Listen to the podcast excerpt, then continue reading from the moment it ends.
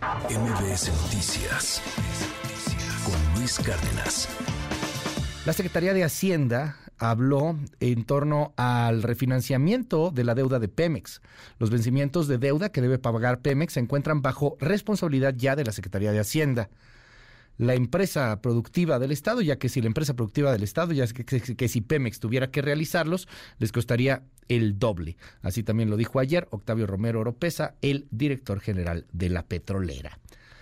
Este es el problema de Pemex, es las consecuencias de mantener vivo algo que está muerto. ¿Cuándo un apocalipsis zombie ha salido bien? ¿Cuándo usted ha querido ver a un zombie y que esto salga de manera correcta, de manera, de manera bonita? ¿Cuándo hay un final feliz en un apocalipsis zombie? Bueno, pues hágase de cuenta que eso es lo que pasa con Pemex. Es un zombie al que se está manteniendo vivo artificialmente y nos está costando un barotote a usted y a mí. Es Rashabot. ¿Qué opinas? Muy buenos días. Hola Luis, ¿qué tal? Buen día, buen día al auditorio. Muy poeta estás esta mañana. Es que estoy inspirado, querido Ernesto, después de escuchar aquel tema de los borbotones. No, bueno, pues dime.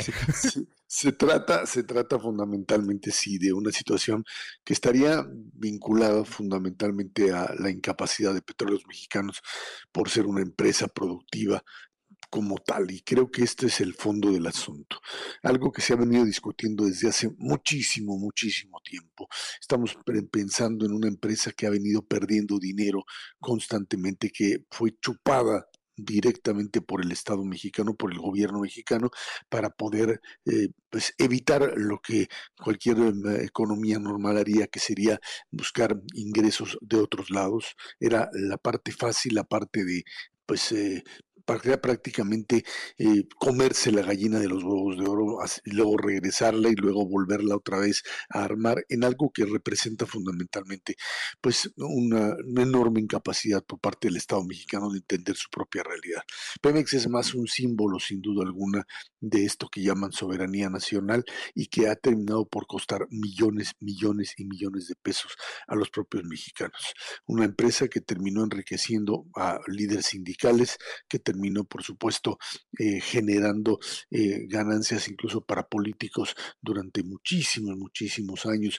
Quien estaba ahí tenía la posibilidad pues, de meterle mano y de esa manera enriquecerse a él y a muchísimos. Pero el tema se acabó, o sea, el tema del petróleo terminó por concluir y estamos metidos en un problema muy serio.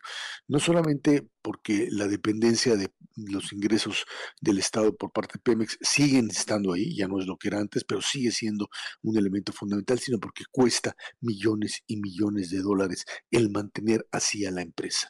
El eh, proyecto o el proceso que se había realizado, Luis, anteriormente durante la administración Peña Nieto en la reforma energética, prácticamente lo que trataba era de evitar que Petróleos Mexicanos se mantuviese, digamos, como una empresa que tuviese la capacidad misma de chupar, de absorber, de anular prácticamente al Estado mexicano en términos de su capacidad financiera.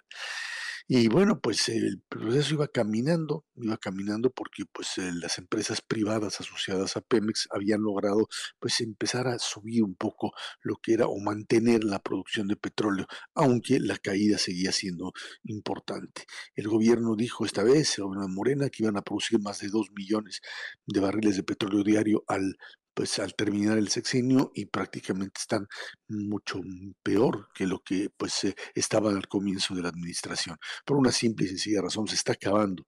Ya no hay, ya no hay pozos petroleros que tengan la capacidad. Cantarel está prácticamente pues en, en extinción y en ese sentido, Luis, lo que ha sucedido en las últimas semanas cuando Fitch Ratings le baja la calificación, cuando finalmente terminan por mm, decir que esto ya no es bono basura, sino que es prácticamente una empresa en quiebra técnica, lo que no quieren aceptar, es que el gobierno mexicano tiene que asumir directamente, y eso lo mencionabas hace un momento, el eh, costo prácticamente de la deuda de petróleos mexicanos. O sea, es cierto que Pemex se sigue cotizando en forma independiente, pero pues a los inversionistas les queda claro que la mano del gobierno mexicano en su totalidad terminará o termina absorbiendo la deuda.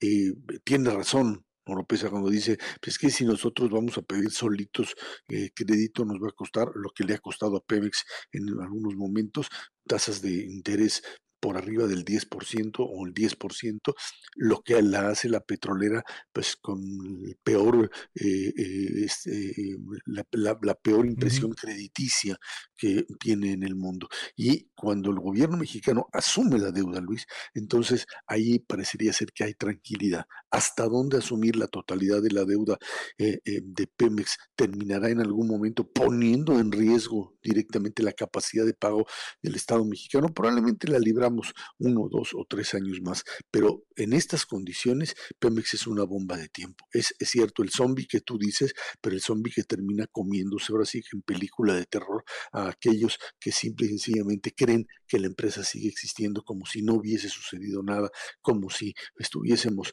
en el principio del auge de López Portillo y en donde eh, eventualmente habrá, habrá petróleo. Estamos prácticamente metiéndole mayor presión a la deuda soberana de México y con un ingrediente adicional, Luis, no hay posibilidad de que petróleos mexicanos incluso entre en lo que podríamos llamar un proceso de generación de energías de otro tipo. El aumento de producción de combustible ha sido ascendente y bueno, pues estamos metidos en un serio problema. Estamos pateando el bote, pero parece ser que pues la pared está enfrente y no habrá más, más lugar, más terreno para seguir empujando, Luis. Pero políticamente está cañón matarlo, ¿no? O sea, ¿quién se va a aventar ese tiro? Inclusive hasta si en un remotísimo caso llegase a ganar la oposición y pues, no, o sea, no veo, no veo a nadie que se atreva a, a darle los santos óleos, Serra.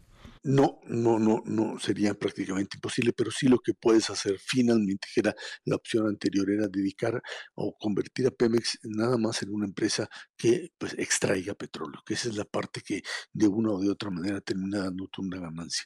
Todo lo que tiene que ver con refinación, todo lo que tiene que ver con exploración, tiene saldo negativo, ya no estás en condiciones. Es una empresa grandotota, es una empresa con pocos eh, recursos para poder invertir y bueno, por supuesto, un esquema todavía fiscal que termina dañándola, pero ir en el camino de convertirla en una empresa productiva, quitándola, adelgazándola, convirtiéndola finalmente en una más de las que compite y que produce petróleo, le da le daría a México a México directamente una mayor cantidad de petróleo, que era lo que era lo que se planteaba como parte de la reforma. Era no es que le regalabas a los extranjeros el petróleo, le estabas cobrando finalmente una enorme cantidad de dinero por hacer lo que tú no puedes hacer. Y estabas haciendo un negocio que, pues, por lo menos comenzaba a sacar a flote, a intentar sacar a flote a la propia paraestatal. No, se, no quieren jugar a eso, quieren jugar al Estado mexicano que lo tiene todo y que tiene la supuesta capacidad de manejarlo. No lo tiene Luis y estamos metidos en un serio problema de deuda y de funcionamiento y de producción petrolera de aquí a los próximos años. Erra Chabot, te mando un gran abrazo y te seguimos ahí en arroba Chabot. Muy buenos días. Gracias Luis, buen día a todos. MBS Noticias con Luis Cárdenas.